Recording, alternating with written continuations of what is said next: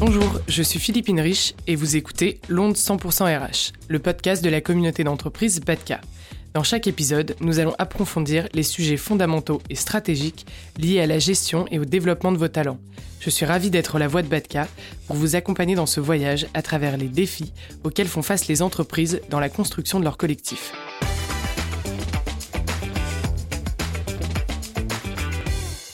Aujourd'hui, l'onde RH reçoit Corentin Loreille, CEO de Kitech, cabinet de placement spécialisé dans les profils indépendants et plus précisément dans la mise en relation avec les freelances et les entreprises. Bonjour Corentin. Bonjour. Est-ce que tu peux te présenter et présenter Kitech? Avec plaisir. Euh, d'abord, merci de me recevoir. Je suis Corentin Loreille, j'ai 32 ans. J'ai effectué une école de commerce lilloise, puis une spé RH sur Paris. J'ai effectué tous mes stages et alternances dans des cabinets de recrutement et des cabinets de chasse de tête. Et il y a un petit 5 ans maintenant, j'ai eu l'opportunité et la chance de créer Kitech Freelance Partner, en échangeant avec Antoine et Manu Perruchot, euh, qui sont les, co-créateurs de l'écosystème Batka. À l'époque, il y avait euh, cinq ou six entreprises euh, qui existaient, toutes tournées autour des problématiques RH avec des cabinets de recrutement, des cabinets d'outplacement, du coaching. Et il n'y avait rien pour les freelances et rien pour l'IT de manière générale. Du coup, je leur ai proposé de créer Kitech, dont l'objectif serait de faciliter la mise en relation entre les profils freelance IT et métier avec les entreprises de la région lilloise. Donc aujourd'hui, ça fait 5 ans que tu as créé euh, Kitech. Euh, tu viens de nous le dire, donc tourner vers les profils IT. Euh, est-ce que vous êtes développé vers d'autres métiers consacrés aux, aux freelances? Euh, donc oui, on est toujours très focus IT, très focus tech, euh, parce que c'est un petit peu notre genèse. Hein. Euh, lorsque j'ai démarré Kitech, les personnes qui m'ont fait confiance très rapidement ont été les développeurs, les tech leads, les lead dev. ils se posaient pas de questions en, se disant c'est une boîte qui existe depuis 3 mois, 6 mois, 1 an. la confiance était, était déjà là, donc top. et je l'ai pas du tout envie de les abandonner. Mais c'est vrai qu'en 2022, euh, on a de plus en plus recherché des besoins sur de la chefferie de projet, de la direction de projet, euh, et être un poil moins tech. Euh, on a de plus en plus de demandes côté SIRH, côté finance, côté supply, pour des besoins de, de chef de projet, avec une toute petite connotation technique, mais quand même très fonctionnelle. Donc vous restez euh, à l'IT qui est votre euh, premier amour, mais mm. vous ne fermez pas le champ des possibles euh, à tous les autres indépendants qui voudraient rejoindre le collectif Kitech. Carrément. Top. Et donc, Corentin, on dit souvent que ces dix dernières années, il y a une grosse augmentation du nombre de, profils freelance. la France en est précurseuse. pour toi, c'est quoi l'explication de l'explosion de ce nombre de, profils indépendants?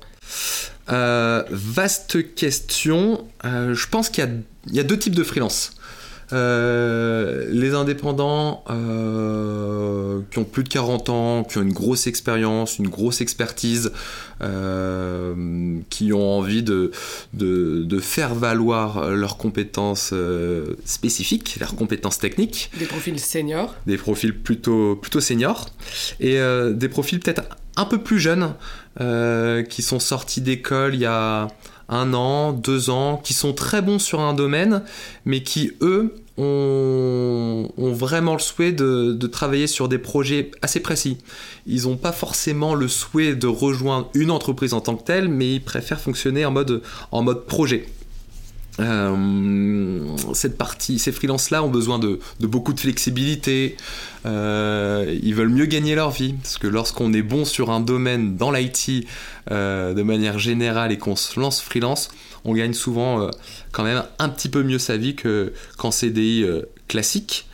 Et, dernier point, et pas des moindres, c'est que depuis quelques années, mois, années, euh, c'est quand même assez simple de devenir indépendant en France.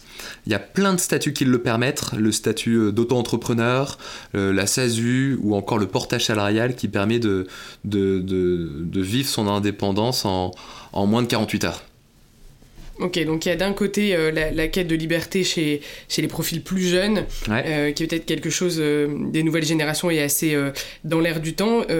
Il y a la, la, conjoncture qui fait que c'est beaucoup plus facile d'arriver sur ce, ce, genre de métier, de se lancer en tant qu'indépendant. Mm-hmm. et puis il y a les personnes plus expérimentées qui vont peut-être sont aussi tirées par l'attrait des nouveaux projets dans les entreprises et, et qui ont envie d'apporter ça. Exactement. Ok. On a aussi euh, le cas du marché de l'emploi qui est un petit peu compliqué. Euh, on sent que les freelances deviennent une grosse réponse par rapport à ces complexités-là. Est-ce que toi, tu le ressens auprès de tes clients? Et, euh, comment évolue la, comment a évolué la, demande ces dernières années? Bah Écoute, c'est assez drôle. Là, tout de suite, je pense à, l'une de mes amies que j'ai réussi à, positionner chez l'un de mes clients, euh, qui elle n'est pas du tout dans la tech, mais euh, un jour, euh, ce fameux client vient me voir en me disant Corentin, j'ai une problématique communication. j'ai besoin d'une personne tout de suite. Au départ, on était plus euh, sur du CDI, mais ils trouvaient pas. Euh, et, je leur ai proposé le profil d'une amie qui s'est du coup mis à son propre, à son propre compte euh, pour passer en, freelance sur cette mission de, de com. et elle y est toujours, et ça fait quand même quelques années maintenant. Elle est toujours en statut indépendant. Elle est toujours en statut indépendant. Et, et donc vis-à-vis -vis du marché de l'emploi, je pense que euh, les entreprises, du coup, ont, besoin de beaucoup de, flexibilité. Euh, les entreprises fonctionnent par projet. Lorsqu'on fait appel à un indépendant, le, gros plus, c'est que l'indépendant reste le temps de la mission, mais lorsque la mission se termine, on se tape dans la main, on se quitte bons amis, et au revoir et, à la prochaine. Euh, et, un autre point qui peut être intéressant pour les entreprises, c'est que on sait combien coûte un freelance au jour travaillé. Donc la personne, euh, le client, prend une ressource externe, notamment un indépendant, il connaît son prix journalier, il se dit j'ai besoin de cette personne 10, 15, 20, 30, 100 jours, et au moins il sait combien ça lui coûtera sans qu'il y ait euh, euh, de problème RH à côté. Ok, donc il y a une partie gestion des projets à court et moyen terme, il y a une partie maîtrise des coûts qui est effectivement hyper intéressante pour l'entreprise.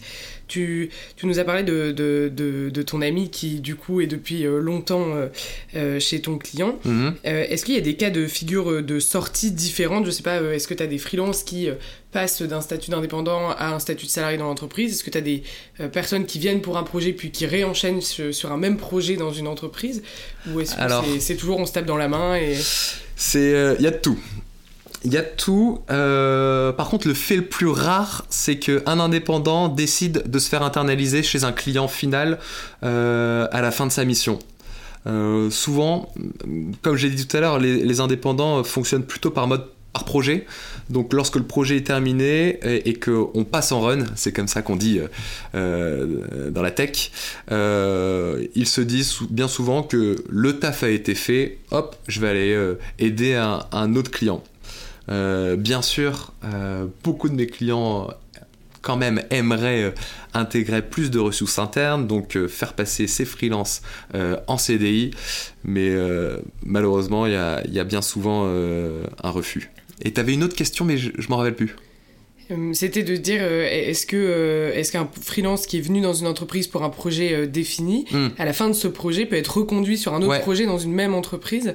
Ça, ça arrive vachement régulièrement. Donc un indépendant va travailler chez un client final, il est sur un projet, il se crée son réseau, il se fait bien aimer des personnes avec qui il bosse, on parle de lui autour chez ce même client, le projet se termine et hop, un autre directeur de projet, un autre euh, product manager a entendu parler de cet indépendant en disant ah bah tiens, euh, t'as bien fait ton taf euh, côté finance, moi c'est un petit peu de la finance mais pas que, est-ce que tu es d'accord pour intégrer mon équipe? Et, et oui ça se fait assez régulièrement. C'est pour ça que l'émission dure assez longtemps aussi comme ça. Ok, il y a cette notion en fait euh, qu'on voit peut-être pas euh, suffisamment chez le, freelance de, de, entrepreneur et donc aussi euh, bah, bien faire son boulot, se nourrir, avoir un réseau et donc donner une bonne prestation puisqu'en fait c'est l'image de, de sa propre marque à lui. C'est le plus important. C'est quand on souhaite se mettre à son propre compte, faut avoir une bonne réputation dans, le monde dans lequel on évolue. Bah, comme tu l'as si bien dit, on, le freelance est sa propre vitrine. Donc dans plusieurs euh, écrits publiés par Kitech, notamment sur votre blog et vos réseaux sociaux sur LinkedIn où vous diffusez euh, la plupart de vos missions et contenus, euh, vous dites que 80% des métiers de 2030 n'existent pas encore et qu'ils seront certainement menés en priorité par les freelances. Est-ce que tu peux nous expliquer en deux mots cette vision et qu'est-ce qui vous amène à penser ça? Alors, je pense que hum, depuis 5 ans maintenant, il y a eu pas mal de nouveaux métiers qui sont créés. Je pense aux copywriters, aux motion designers. Euh, et bien souvent, ce sont plutôt des indépendants qui, occupent ces postes-là.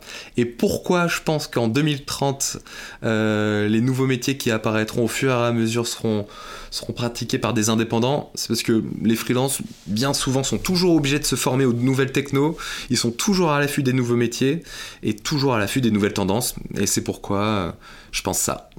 Encore une fois, c'est leur vitrine et leur image d'auto-entrepreneur d'être euh, toujours le plus pointilleux possible sur, sur, leur, sur leur expertise. Yes. Super. Merci Corentin. Merci à toi. Cet épisode a été produit par Reda Moujahed, l'Onde RH et le podcast de la communauté d'entreprises Batka. Vous pouvez découvrir chacune de ces entreprises dans notre playlist dédiée. N'hésitez pas à nous solliciter pour nous donner votre avis en nous écrivant à l'adresse contact at batka.fr.